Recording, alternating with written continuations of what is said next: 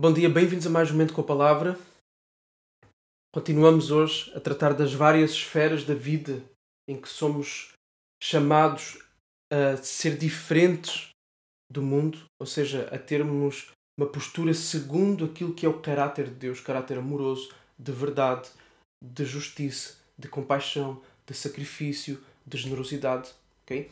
Porque só sendo assim como Deus é que estamos cada vez mais arraigados nele.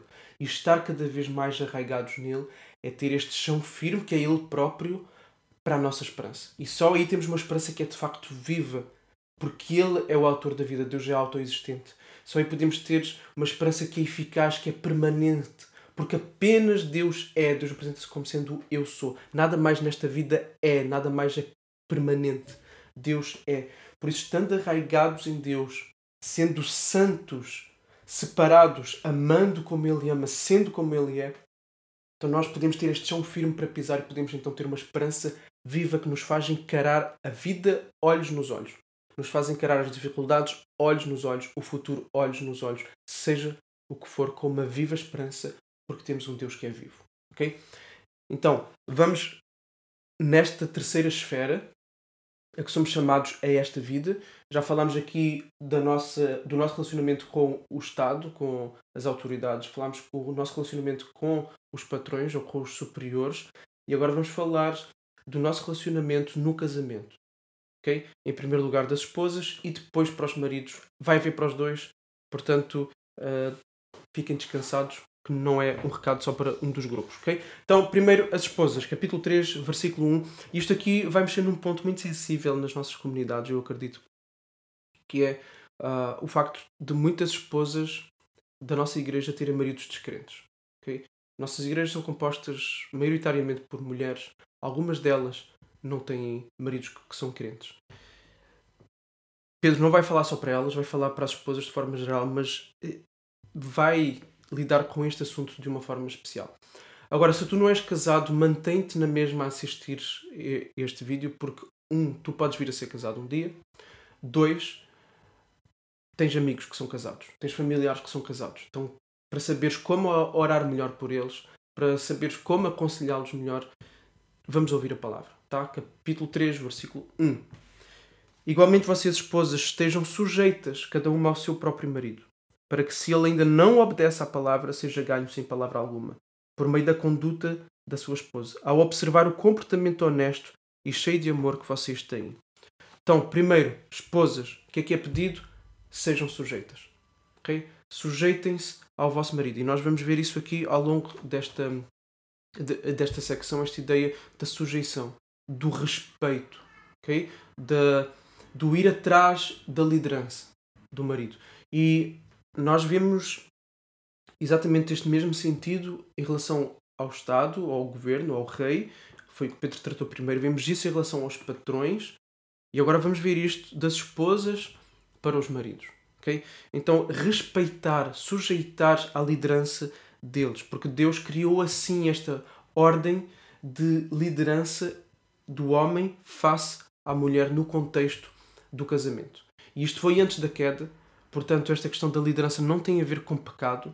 Isto foi antes da queda. O que tem a ver com pecado é a imagem que, infelizmente, é verdadeira muitas vezes de uma, de uma péssima liderança. Isso sim.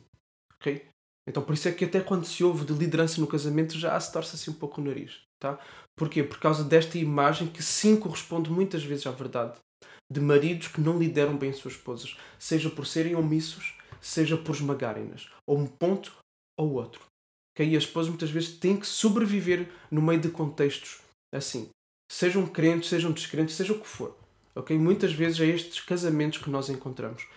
Então, aquilo que vai ser não natural para a esposa é que ela se sujeite ou que ela. Uh, e, há, e, esta palavra vem, vem muito carregada com, com preconceitos negativos né, de sujeição. Okay?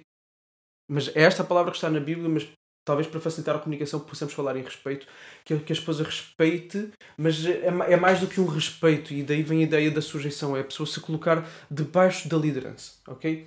Então, uh, e uma liderança amorosa, uma liderança servil, uma liderança sacrificial, é isto que é pedido dos homens, mas já lá vamos falar dos homens, senão eu começo já a falar de tudo e vamos por partes, tá bom? Então, esposas, sejam sujeitas cada uma ao seu próprio marido, se ele ainda não obedece à palavra. Então, esposas que têm maridos que não são crentes devem respeitar e devem submeter-se à liderança deles na mesma, ok?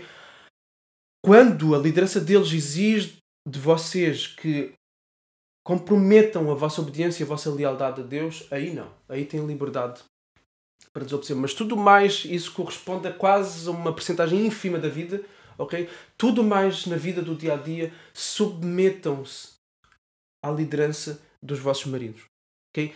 Para que se ele ainda não obedece à palavra, seja ganho pela conduta, pela conduta da esposa ao observar o comportamento. Então, as atitudes aqui são fundamentais por parte da esposa atitude de submissão, atitude de respeito, atitude de, de escuta. Vamos aqui avançar. Que a beleza de vocês não seja exterior, como tranças nos cabelos, joias de ouro e vestidos finos, mas que ela esteja no ser interior, uma beleza permanente de um espírito manso e tranquilo, que é de grande valor diante de Deus. Pois foi assim também que no passado costumavam se afeitar as santas mulheres que esperavam em Deus, estando cada qual sujeita ao seu próprio marido. Foi o que fez Sara que obteceu a Abraão chamando-a de Senhor, da qual vocês se tornaram filhas, praticando o bem e não temendo perturbação alguma. Então Pedro aqui vai falar da beleza e vai dizer qual é o tipo de beleza que deve ser alvo de um investimento intencional. Okay? Por que intencional?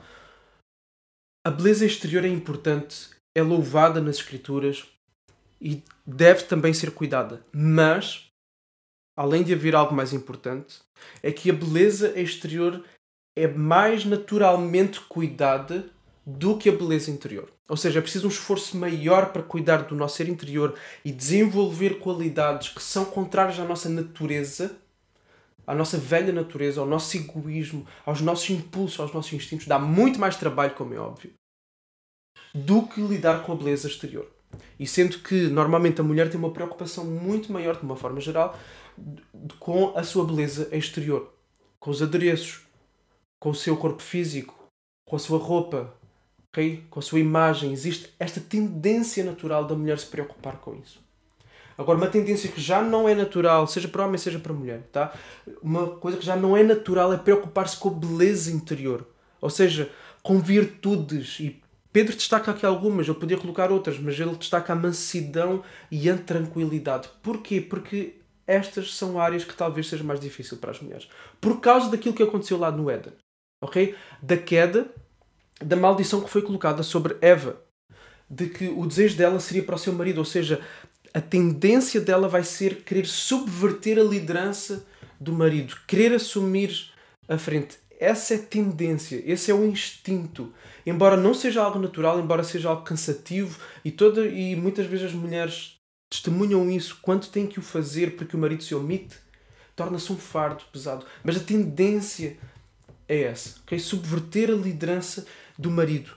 E aqui então é um chamado para a esposa ser mansa, para ela ser tranquila. E isto não é ser capaz, ok? Tá? Não é para ser pisado, ninguém está aqui a pedir para a mulher ser pisada, mas está aqui a pedir para respeitar a liderança do marido. Isso é de grande valor diante de Deus. Depois Pedro vai trazer um exemplo: Sara. Sara que chamou o seu marido de Senhor. E Sara deve ser a referência aqui, segundo Pedro, para cada mulher.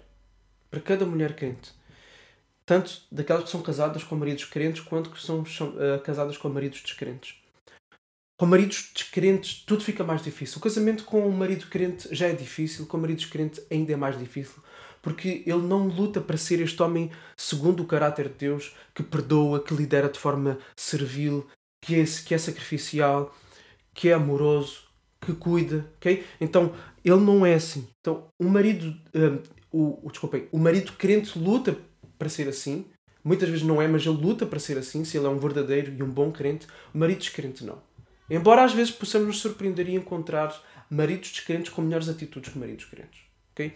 Mas esse não é o comum e se há maridos crentes que são piores, algo não está bem na vida deles. Okay? Então, estas são as atitudes que são esperadas das mulheres, okay? que sejam mansas, que sejam tranquilas. E aqui tem um exemplo de Sara, Sara seguiu Abrão para todo lado. Okay? Imaginem o vosso marido chegar e dizer: Olha, vais fazer as malas, vamos embora. Para onde é que vamos? Não faço ideia. Deus vai mostrar. Não faço ideia. Estou para lá, espera aí. Como assim? Não faço ideia. Como é que vai ser o trabalho lá? Em que casa é que nós vamos morar? Ok? Então, Sara submeteu-se. Sara soube esperar em Deus e na palavra de Abraão que falava com Deus. Deus lhe disse que eles teriam um filho. E demorou, demorou, demorou, demorou. Só aos 100 anos isso aconteceu. Ok? Então, agora, Sara, claro que não foi perfeita, e nós vimos isso na Bíblia. Mas Sara chamou e aqui não é só a questão de verbalizar Abraão como sendo Senhor, mas ela foi uma mulher que soube respeitar, que soube ir atrás da liderança segura, firme do seu marido. E aqui entramos nos maridos, ok? Versículo 7. Maridos, vocês igualmente vivam a vida comum do lar, com discernimento, dando honra à esposa por ser a parte mais frágil e por ser coerdeira da mesma graça da vida. Agindo assim, as orações de vocês não serão interrompidas. Aqui está muita coisa que se podia falar e que podíamos aprofundar mas não dá tempo. Um, maridos, vivam a vida comum do lar. A vida do dia a dia do lar, tá?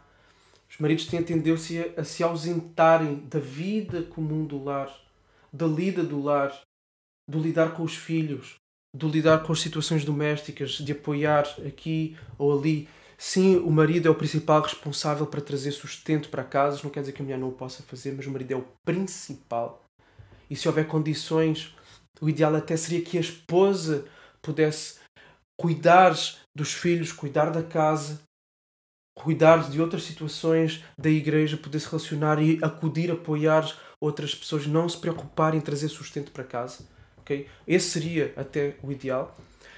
Agora, os maridos devem se preocupar em viver a vida como do lar, porque a tendência é eles não se preocuparem com isso, eles se preocuparem só consigo próprios, muitas vezes com os seus ou com o seu trabalho e depois com os seus momentos de lazer, de descanso.